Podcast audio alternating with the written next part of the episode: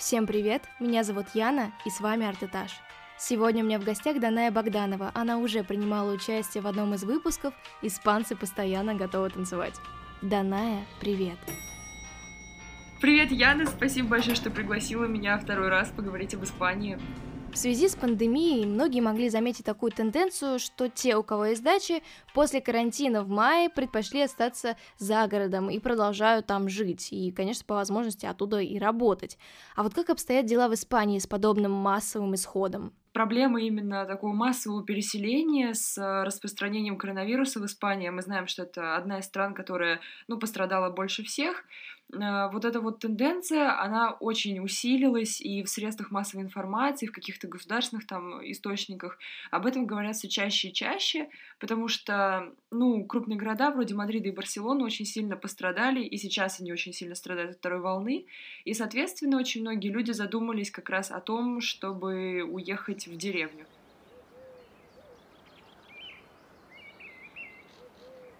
По сути, они на это смотрят и описывают это, скажем, в газетах как э, возвращение блудного сына, именно так очень литературно, метафорично, потому что э, противопоставляют это немножко другой метафоре, описывающей то, что происходило в Испании в 50-е и 70-е годы, ну, то есть на закате режима Франка.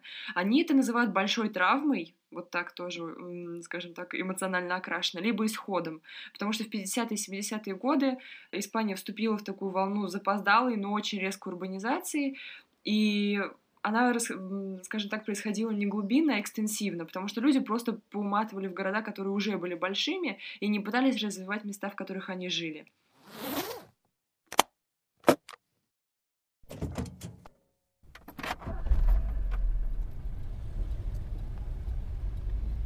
То есть, грубо говоря, про деревню забыли, она осталась пустой, обветшалой и все. Да, то есть люди просто уезжали, э, молодежь, естественно, уезжала, и вот эти маленькие деревеньки, в них не появлялось никаких-то новшеств инфраструктурных, естественный уровень населения не поддерживался, и вообще, по сути, многие из них там просто вот дома ветшали, закрывались, и сейчас есть много таких, я бы сказала, душераздирающих историй, когда живет, скажем, там просто пожилая пара или две пожилые пары, и вот они говорят, что странно, но, да, вот э, в карантин карантин вся, вся Испания вроде как нам кажется страдает, потому что они закрыты, а они говорят, что у них жизнь никак не изменилась, просто они выбирают разные улицы для прогулок и от кого им изолироваться, если город вымер по сути. А чем занимаются сельские жители? Может быть, они что-то выращивают? Ну, понятно, что такие сельские занятия, они, во-первых, зависят от региона, да, там по севернее, по южнее.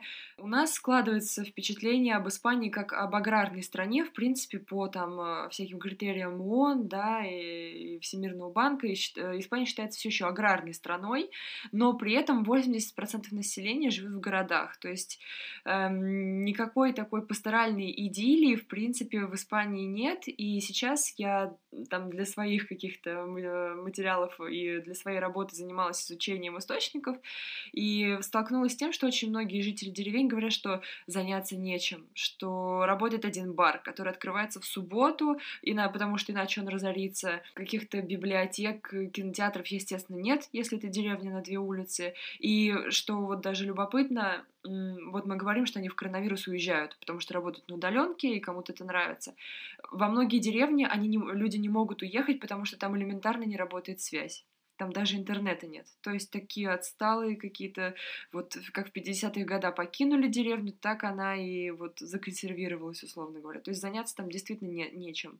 Возьмем во внимание, что люди все-таки уезжают, и значит ли это, что рынок квартир падает, а спрос на дома растет, или пока нет каких-то глобальных изменений? Интересно, да, как риэлторы э, анализируют вот последствия коронавируса, ну и не последствия, то, то, что сейчас происходит, в принципе, это, к сожалению, все еще не факт прошлого. На самом деле в Мадриде, в Барселоне жилье очень дорогое.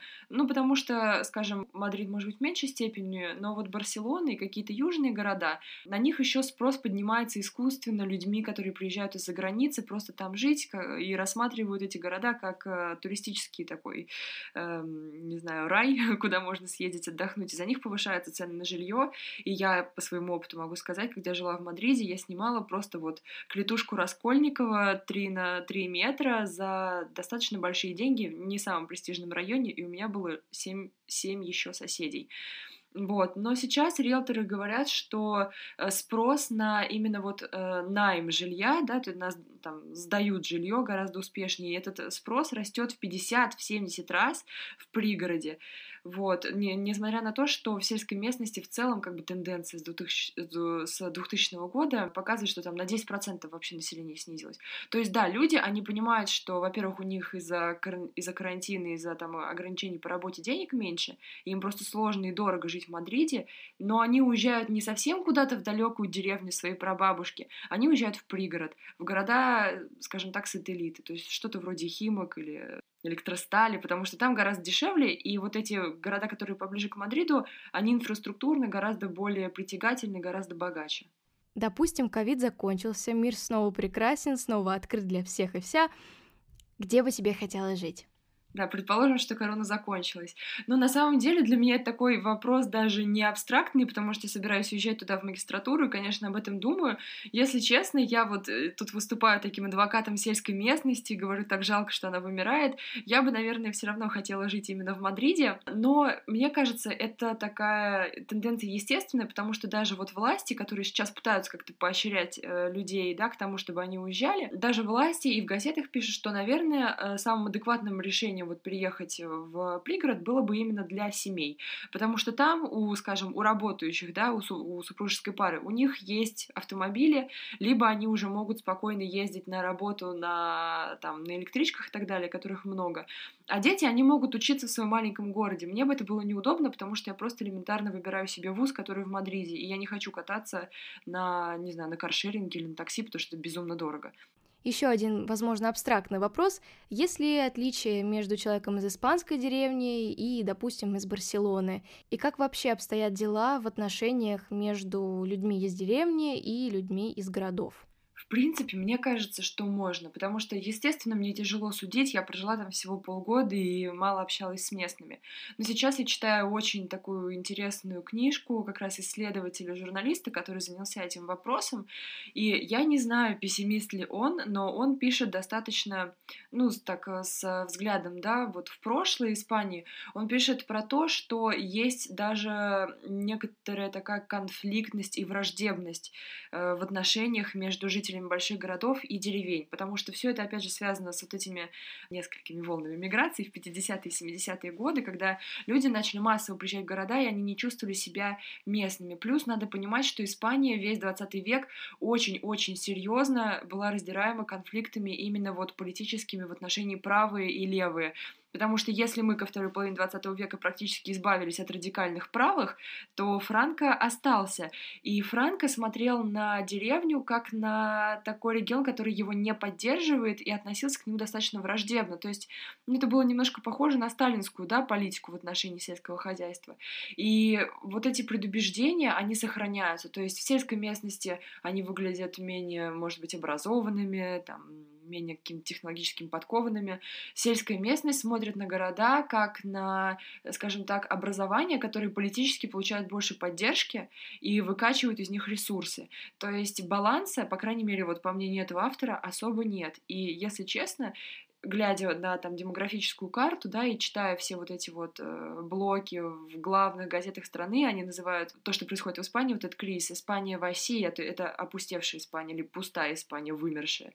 То есть они на это смотрят так очень-очень критично и пессимистично. То есть я так понимаю, что есть вот это напряжение в отношениях между двумя группами населения. Это, конечно, грустно. Будем надеяться, что их взаимоотношения улучшатся со временем. И у меня для вас есть очень хорошая новость, ребят. У Данаи есть подкаст. Подкаст про Испанию. Данай, расскажи о нем поподробнее нашим слушателям. Да, спасибо большое. Я по твоим стопам начала свой небольшой подкаст. Там еще всего несколько эпизодов. Подкаст называется Мадра Урбана. Он есть на всех платформах. И в нем я рассказываю конкретно о городах Испании, о каждом отдельном. Вот последний там про историю Барселоны. Так что, если кому-то интересно, пожалуйста. Даная, спасибо, что ты приняла участие в этом выпуске. Было, как всегда, интересно и познавательно. Спасибо за приглашение, спасибо, что были с нами. Ребята, во-первых, спасибо большое, что прослушали этот эпизод. Во-вторых, ставьте ваши комментарии, лайки, подписывайтесь на мой канал, звездочки и все-все-все-все-все. До скорых встреч!